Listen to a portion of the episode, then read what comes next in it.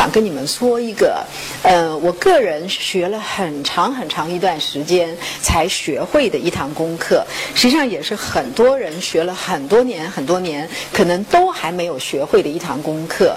那么这堂功课呢，叫做爱上自己。那我在说这堂功课的时候，我说这个是最艰难的一层一个课程，这个要比你考高考，比你要呃去 interview 一个重要的工作，甚至比你要找到一个好的老公都还还难，因为这个是一辈子要学习的功课，最艰难的一堂功课，爱上自己。那什么叫爱上自己？你们千万别弄错了我说的东西，并不是爱自己。自从奢侈品牌。今天中午我在跟徐威吃饭的时候，我们还在说中国的奢侈品牌，所有世界的大的奢侈品牌都瞄准了中国，觉得中国的消费市场简直是太恐怖了。因为你想想看，大约从多少年开始？大概从十年前有奢侈品牌开始，奢侈品牌就丢出了一个很重要的理论，让女人学会爱自己啊！你要买一个贵的包来爱自己，你要去做这件事情来爱自己，你要去 SPA 来爱自己。所有的品牌或者是所有想卖给你东西的人都告诉你你要爱自己，这点我同意。我我是一个非常爱自己的人，但是爱上自己跟爱自己是两个不同的概念。爱自己只是一个过程，是一个手段；爱上自己是一个结果。爱上自己跟爱自己，你们可以想象这是不同的两件事情。什么叫爱上自己？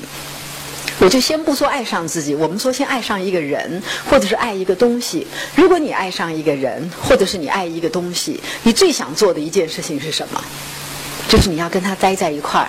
你要拥有他，因为我太爱这个人了，我太爱这个男人了，我太爱这个女人了，所以我时时刻刻都想跟他待在一起。我因为太喜欢这个，我太爱这个东西了，所以我要拥有这个东西。所以爱上自己是什么意思？爱上自己就是喜欢跟自己待在一块儿，喜欢拥有自己。这个不是做某一件事情来爱自己，而是我真的愿意跟我自己待在一起。你们理解这个东西吗？这个是一堂非常非常艰难的功课。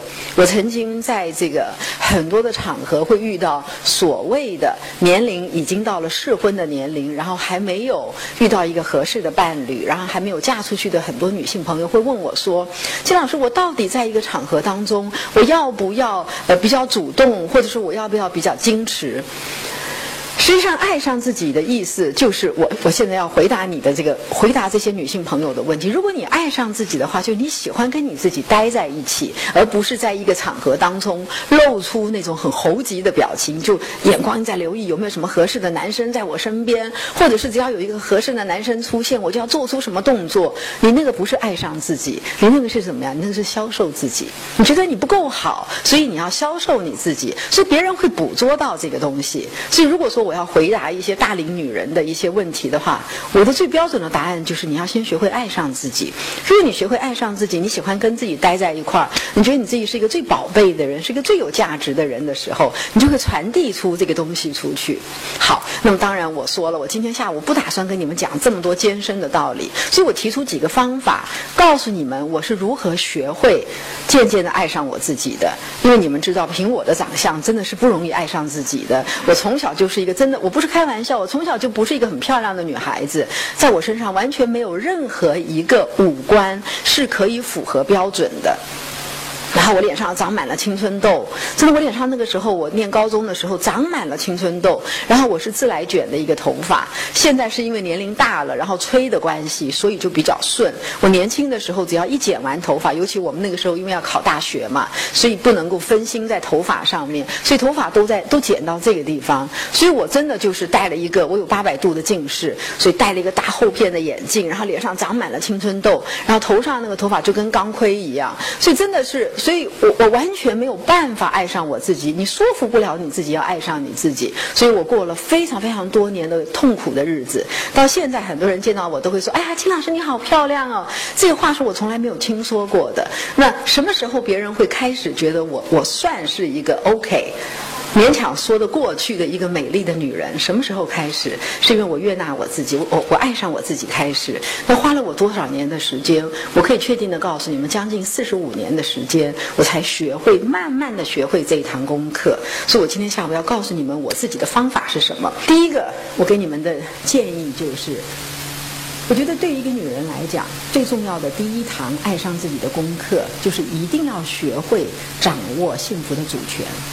我觉得作为一个女人，最容易犯的错就是这个错，不是只有中国的女人，我不是在贬义。贬低中国的女性，这个世界上任何一个女性，她只要是成长在一个父系的社会里头，什么叫父系的社会？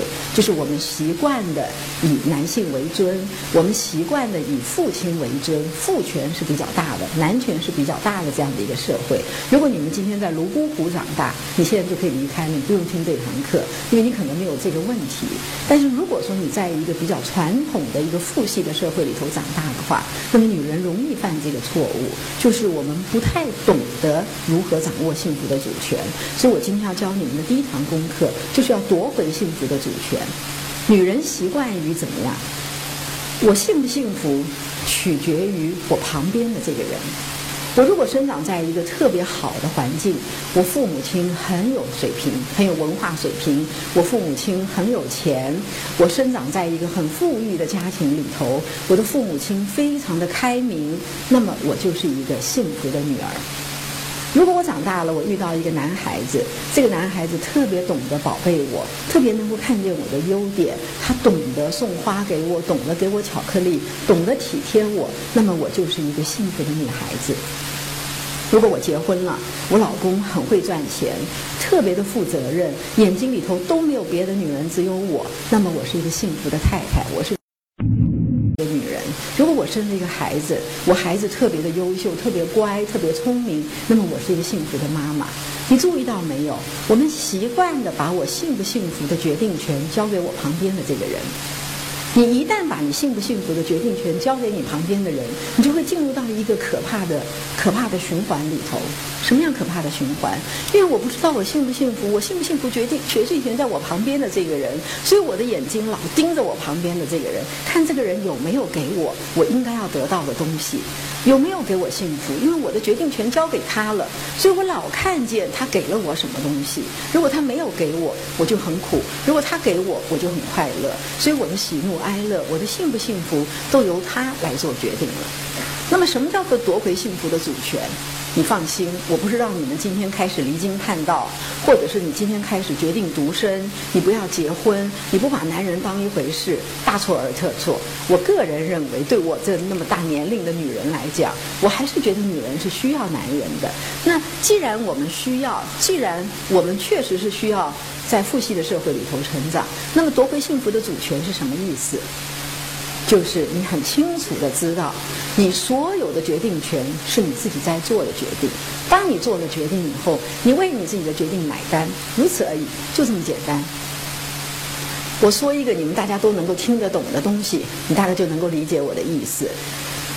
夺回幸福的主权，不是你要很、很、很自我、很自私，什么东西都以自己为优先，眼里头没有别人，不是这个意思。什么叫夺回幸福的主权？举一个你们都明白的例子。我以前作为一个婚姻治疗师，我常常要遇见一些婚姻很不幸福的女人。然后当这些婚姻不幸福的女人来找我的时候，大部分都告诉我说：“金老师，我不知道我还能不能够跟这个人过下去了，因为怎么样怎么样怎么样，这个人做了哪一些错事，这个人怎么样，我没法跟他沟通，这个人如何如何的混蛋，等等等等等，我没法跟他过下去了。一般来讲，我通常会先给出一个建议：如果你没有办法跟他过下去的话，那你要不要选择离开他？通常。这个女人听了以后就会吓一大跳，就觉得你是什么人呐？这个中国人都是劝和不劝离的，哪有一个婚姻治疗师上来就叫我离开他？但是我通常真的先给这个选项，你要决定离开他。那当这女人吓了一大跳以后，她就会觉得说不好离，金老师不好离，怎么样怎么样？有哪一些理由？怎么样怎么样不好离？如果她说了一堆不好离的理由的时候，我就说，如果不好离的话，那么就不离，那么就。回家，你就继续这个婚姻。可是没法过，金老师没法过了，这个人真是没法过了。然后我就说，如果没法过的话，那就离，不好离，怎么样怎么样不好离。所以这样来回了折腾了，真的，你们现在觉得很好笑，但真的这是实情。来回过了两三次以后，我这个时候呢，我就会跟他讲说，好，那么现在我们安静下来。我们先不决定离还是不离，因为你已经在一个困惑当中。这个只是在婚姻，在现实生活当中，我们天天会遇到这件事情。我要不要接受这个人邀请？我要不要留住这个工作？我要不要做这个？我要不要做那个？我每天都在困惑当中。所以，当你在困惑当中的时候，作为一个心理治疗师，我告诉你应该怎么做，我就会带着我的这个个案。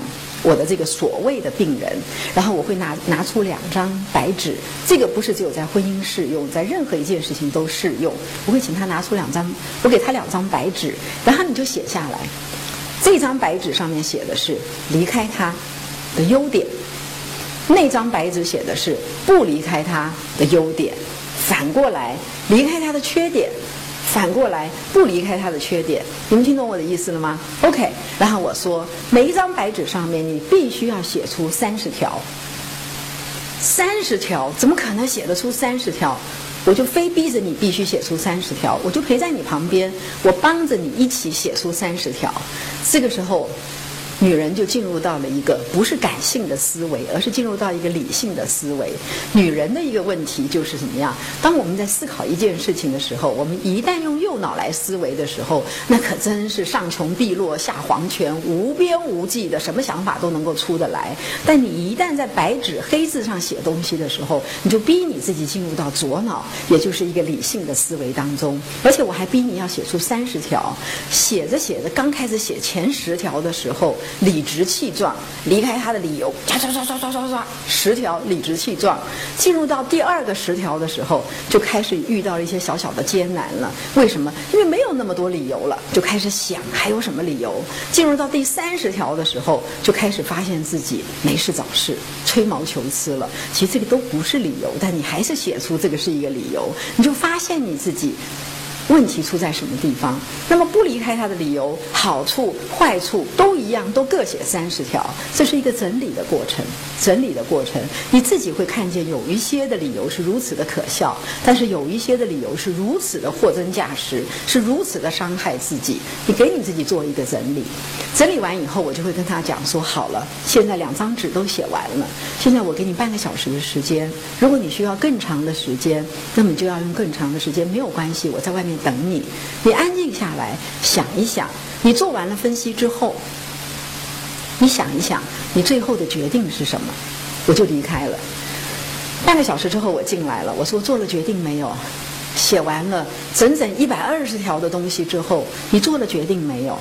如果这个女人告诉我说我决定了，我考虑了半天，我觉得我不能离开他，那么我就说好。如果你不能够离开他，现在就怎么样？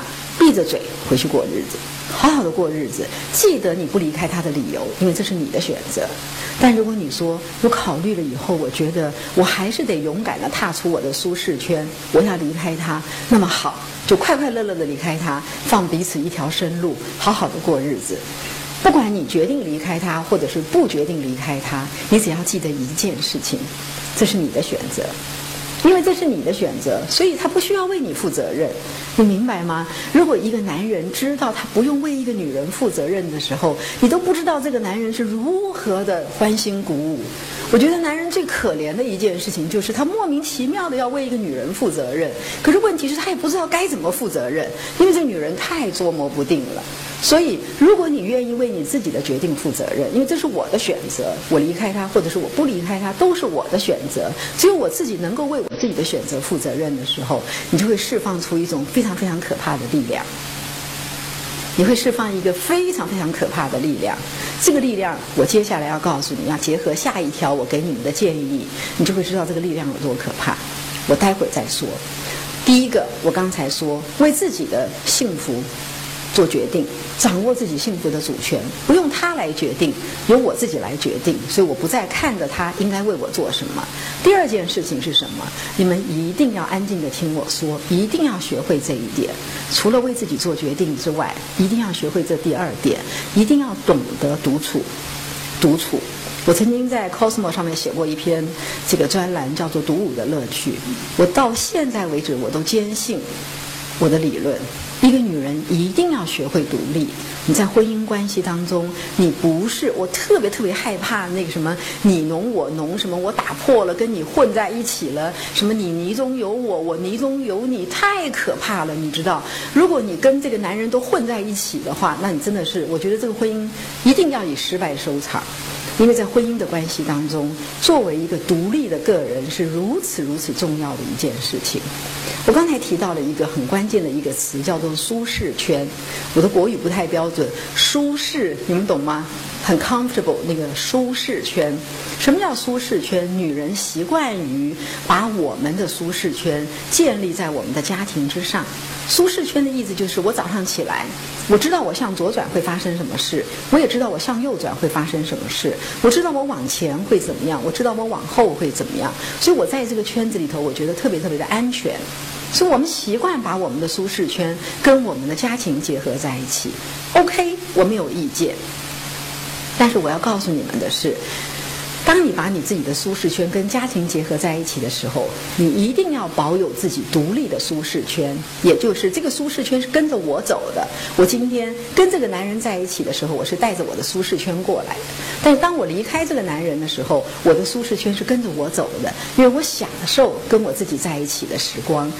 独立是太重要了。什么叫做独立？什么叫做独处独舞的乐趣？我举个我个人的例子给你们听。我跟我先生两个人，不是天天在一起的，我受不了，他也受不了。我们两个每天二十四小时大眼瞪小眼的，朝朝暮暮，我觉得那是很可怕的一件事情。我们养成了一个习惯，因为他在天津，我在北京，所以他周末回来，周五回来，然后周一早上他就回天津继续去工作。很多人觉得说：“哎呦，你怎么可以这个样子？你不怕他周一到周五之间发生什么事吗？”因为我先生长得也还 OK，你知道，也挺有风度的，不会发生什么事吗？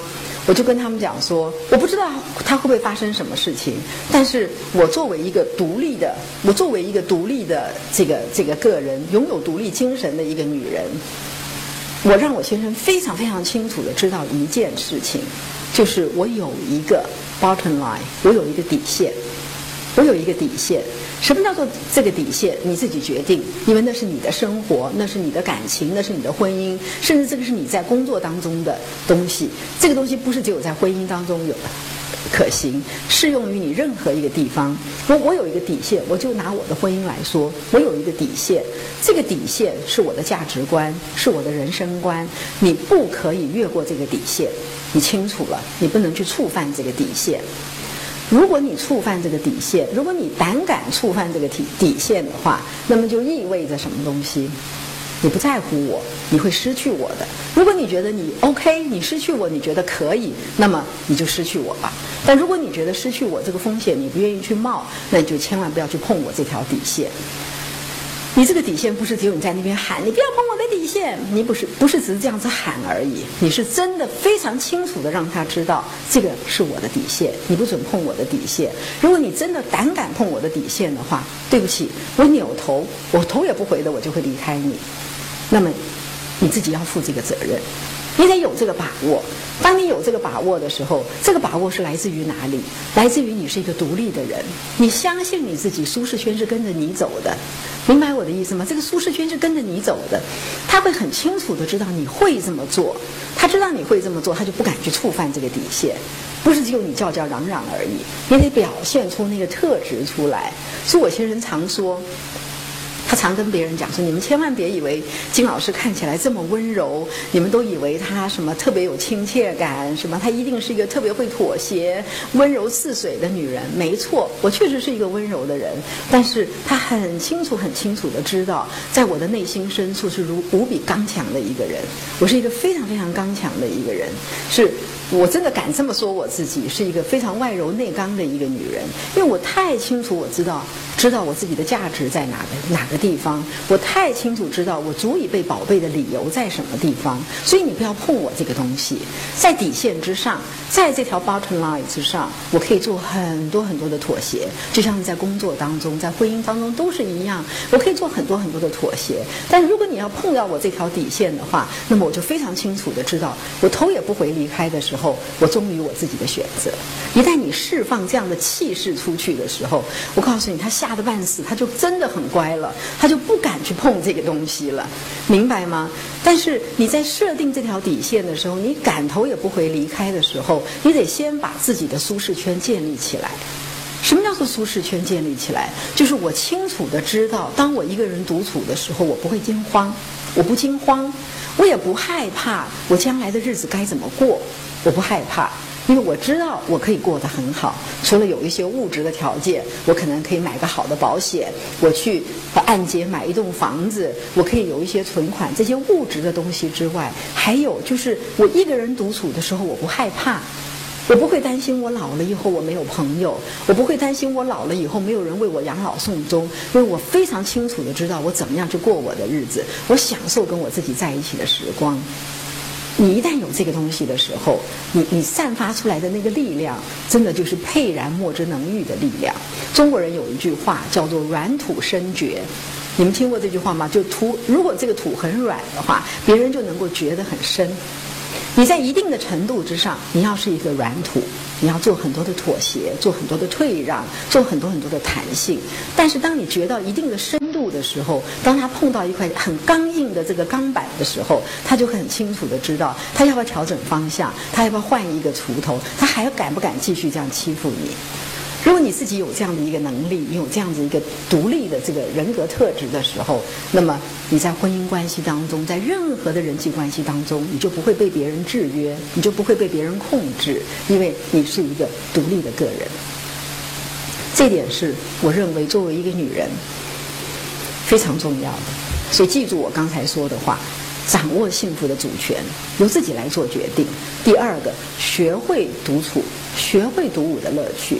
这个东西不仅仅只是宣誓，你真的得练习到这一点。怎么练习？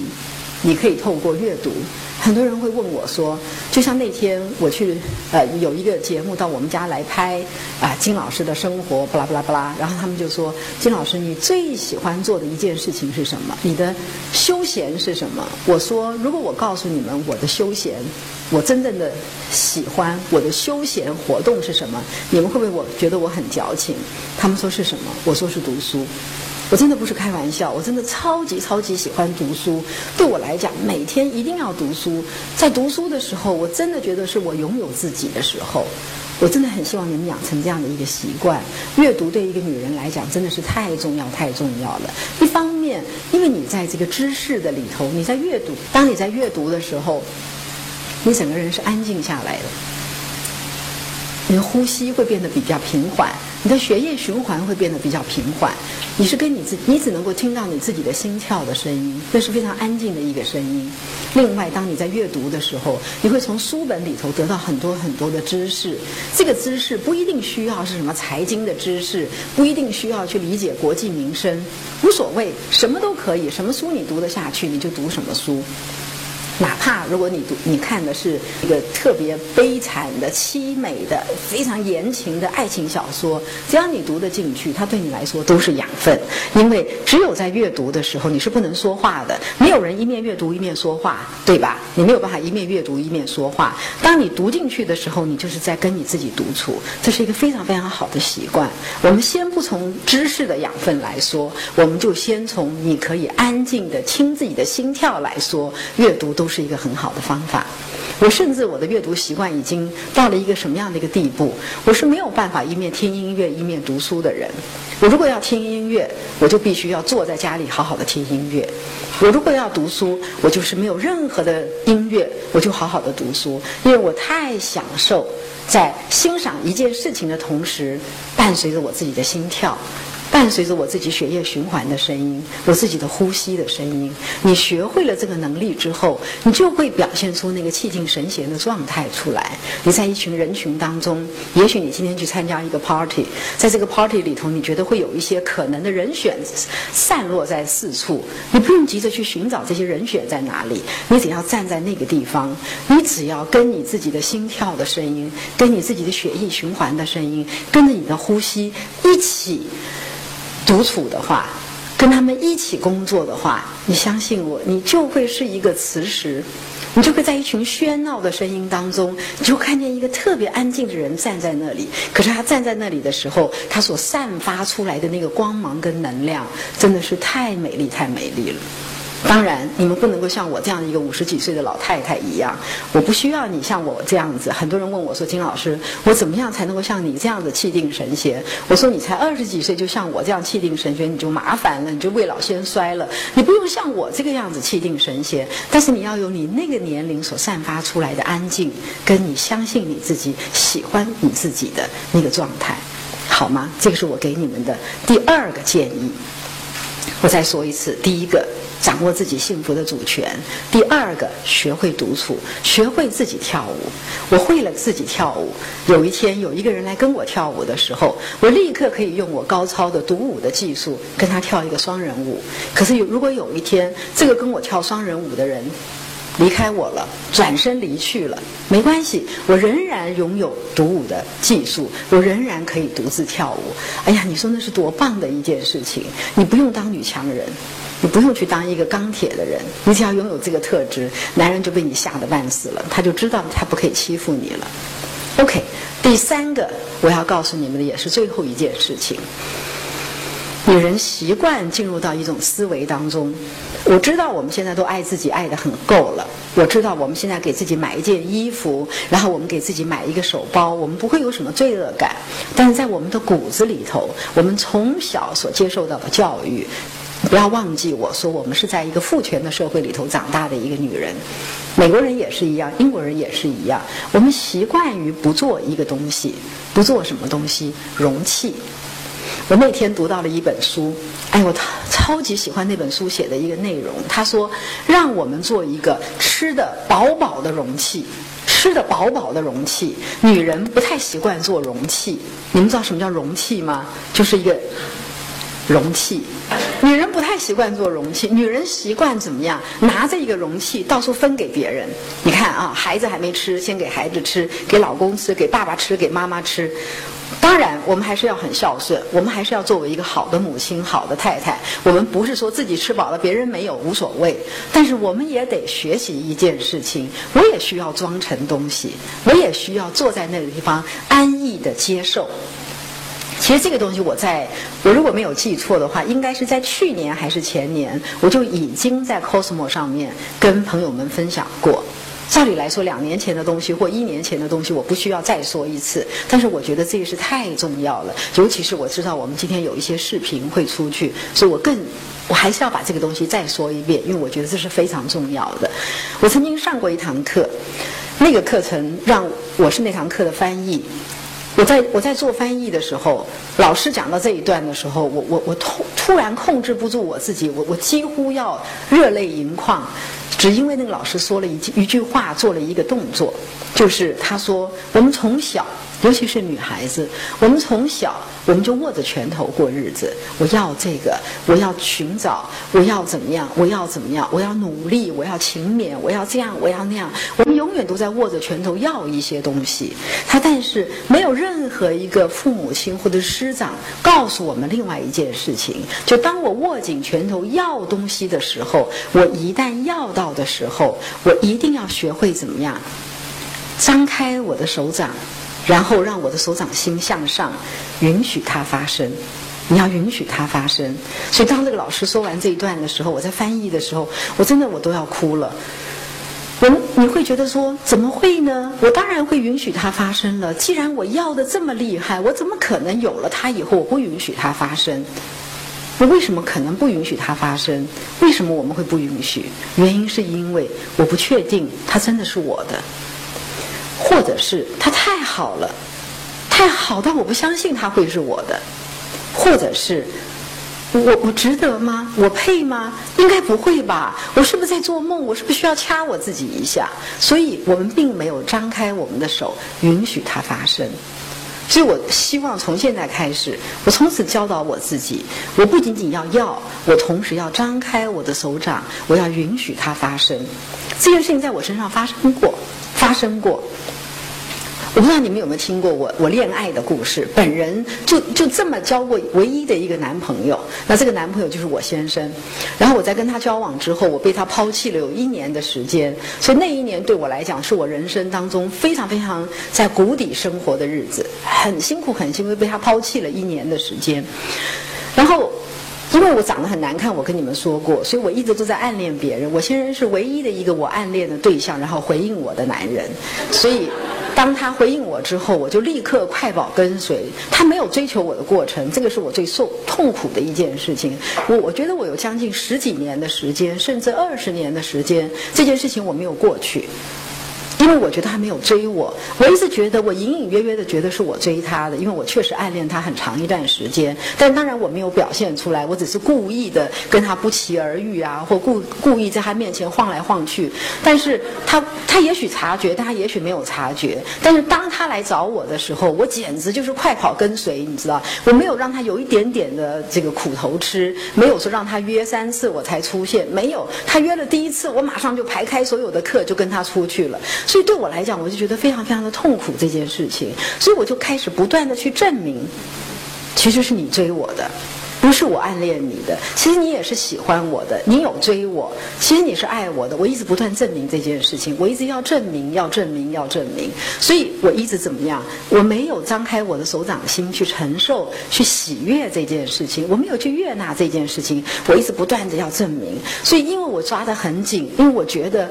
我应该没有没有那么好的命会得到这样的一个男人，我应该没有那么美丽能够得到这样一个男人，所以我就一直要证明，一直要握紧拳头，最后把他弄得疲惫不堪。因为我太任性了，我一直要要求他要证明他爱我，是他追我的，所以我让他弄得疲惫不堪。最后当他疲惫不堪到一个地步的时候，他只有怎么样选择离开，因为这段感情让他觉得太辛苦太辛苦了，所以他就选择离开了。他选择离开了一年之后，可能他没有遇到更合适的人，所以他又回来了。然后我又非常非常没有出息让他回来之后，我又快跑跟随上去了。所以。结婚之后又花了我一段时间去证明，你那一年其实没有，不是没有遇到合适的，是因为我是最好的，你知道，所以我就一直在证明这些事情，一直在证明这些事情是真的，是真的。你千万不要以为金老师的这个婚姻生活是我每天早上起床跟我先生两个就笑眯眯的彼此看着对方，不是。我们在刚刚结婚的头几年非常非常辛苦，因为我一直有一个东西没有过去，就是你。先是我暗恋你的，然后你没有追我，然后你抛弃我了一年之后，你回头找我的时候，我没有让你为难，我又立刻答应你了。然后我的那个骄傲，我的自不自信，就一直折磨我了那么多那么多年的时间，一直到我逐渐的成熟，我逐渐的长大，我逐渐的知道，其实你不用这样子辛苦，因为你够好。因为你够漂亮，你够美丽，你够有吸引力了，所以他才回来。你为什么要怀疑这一点？所以我从从那个时候开始，我才学会张开双手，成为一个容器，成为一个容器。所以你要知道，作为一个吃饱的容器是一件多么美妙的事情。我还记得小的时候，我妈妈跟我讲。如果别人称赞你说啊，你你你怎么样怎么样，你不要说没有哪里没有，你不要这样说。别人夸你的时候，你就要说谢谢。我说不出口，我现在我特能说得出口。我刚才进门的时候，有一个人说：“金老师，我特别特别喜欢你。”我就觉得我很欣然的说：“谢谢。”我觉得是你应该喜欢我，我多好啊！所以我就说谢谢。所以现在别人夸我的时候，我不会再说没有没有哪里。呃，如果别人说啊，金老师你身材很好，你就说没有。你看我肚子这么大，我我现在不再说这些话了。如果别人夸我的时候，我就说谢谢，因为你值得。因为你真的够好，因为你真的喜欢你自己，所以当你欣然接受的时候，别人就养成了一个习惯，别人就会逐渐的越来越看见你的美好的地方。所以这个我今天下午跟你们讲的这三个三点，不是说教，我真的不希望你们认为我在说教。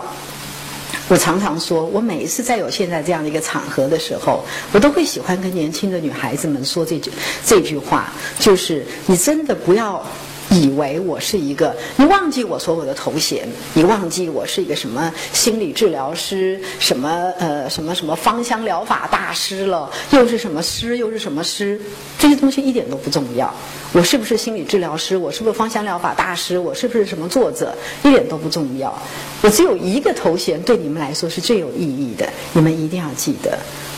我只有一个最重要的头衔，就是一个我是一个刚刚过完五十二周岁生日的一个有生命经验的一个女人。我结了二十八年多的婚，然后我有一个二十六岁的儿子，所以我所跟你们所分享的任何的一些东西，都是我生命的经验。这个不是书本上学的东西，这个也不是我作为一个什么师所学到的专业的技术，这是一个经历过自己生命的挫折、经历过高潮低潮之后的一个女人，跟你们分享一个过来人的经验。所以我真的很希望你们能够记得我刚才说的这三件事情，学会这三件事情，你就开始进入到一个爱上自己的这个旅程。然后你会发现，一旦你真正的爱上自己之后，也许你会担心，我会不会变成一个很自恋的人？没有关系，我宁愿你是一个自恋的人，好过你是一个自卑的人。自恋是成功的第一个小小的步伐。尤其你们才二十几岁，才三十几岁，你们千万不要以为一个二十几岁的女人就能够一下子要达到一个五十几岁女人的高度，不可以。你一定要受伤，你一定要跌倒。你一定要有挫折，因为你受过伤，你跌过倒，你犯过错误之后，你才知道你自己的人生是什么，你才能够积累出你自己人生的经验。这个是生命最美好的一个部分，所以不用害怕，不用害怕，你不用想说完了，我这辈子就这个样子了，我做了这么多的错事，我没有这么多的东西，你不用害怕，你自己想一想，你还有多年轻，你还有多长的生命要走。你还有多长的生命要走？有一个杂志问我说：“金老师，你可不可以告诉我们在你的人生当中有没有一个点，这个点让你立刻变成一个什么样的人？有没有一件事件让你成为今天这样的一个人？”他讲完了一大堆道理之后，我就我在电话里头告诉他，我说：“孩子，你太不了解人生了。生命是如何如何的平淡无奇，没有一个人的生命是如此戏剧化的转变。我有一天走着走着，突然一桶水打到我头上，我醍醐灌顶，我就醒过来了。我从此就怎么样了？那只有在小说里头才会发生的事情，那只有在连续剧里头发生的事情。没有人生没有这些东西，人生就是柴米油盐酱醋茶。早上起来你要上厕所，晚上睡觉之前你需要喝杯。”杯水，你犯该犯的错误，你走该走的人生，这个就是人生，所以不用着急。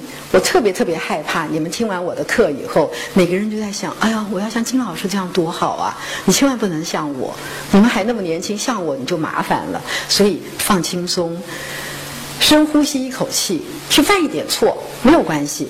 然后只要不要犯太大的错，别关到牢里头就行了。可以犯一点小小的错，累积自己的一些经验，你就会发现，当你到了我这个年龄的时候，你再回头一看。人生真是精彩，人生真是好。我该走的路我都走过了，所以我现在最喜欢说的一句话就是：那个该打的美好的仗已经打过了。当我流泪播种的时候，我到现在我可以欢然收割，所以已经进入到一个生命比较好的状态。不用着急，过一段时间以后，你们就会进入到这个状态。不过从今天开始，我真的希望你们学会这一堂最艰难的功课，就是爱上自己。